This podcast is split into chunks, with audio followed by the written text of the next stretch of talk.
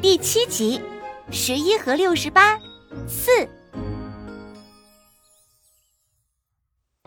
我看见那些坏掉的卵了。小虫还不知道，面前这只看起来有些冷酷的蚂蚁已经决定对它伸出援手。他恳求的看着十一说：“我妈妈肯定不知道我已经出生了，我必须找到她。你能帮帮我吗？求你了！你能帮帮他吗？求你了！”六十八也学着小虫的声调恳求十一。十一放下死苍蝇，走到小虫身边，咔嚓，咔嚓，他用嘴上的大钳子。轻盈利落地剪开了缠在小虫身上的灰絮，没伤到它半分。我确实有个办法。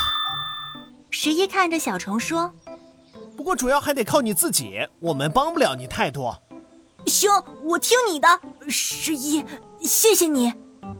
小虫感激地看着十一：“你说的办法到底是什么呢？”我们赶着回去，路上说吧。十一看向六十八。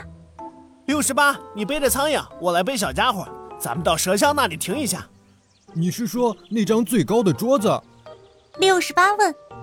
就是那里，抓紧时间。十一说完，便将小虫放到自己身上，开始赶路。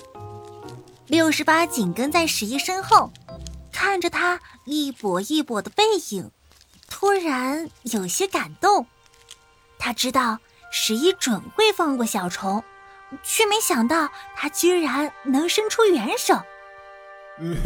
呃 他真的变了。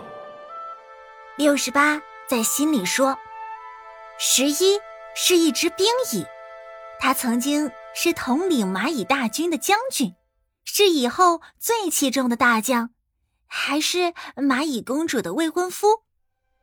在一场与外来蚂蚁的战斗中，十一为了掩护队友而受了重伤。”落下终身残疾，从此英雄没了用武之地，十一变得郁郁寡欢，连公主也没办法让他重新振作起来。以后并没有放弃他，比骁勇善战更有价值的是十一异常聪明的头脑。以后懂十一，他知道必须要让十一有事可忙，但又要确保他的安全，于是。以后只派十一统领工蚁，管理工蚁群的日常事务，但这并没有让十一有多高兴，反而觉得被羞辱了。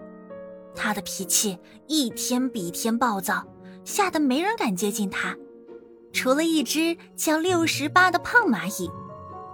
六十八的脑子虽然不怎么好使，却是十一最忠实的粉丝。他比谁都希望十一重新振作起来。无论十一怎么羞辱他，把怨气撒在他身上，他总是不离开十一的身边，也从来不跟他计较。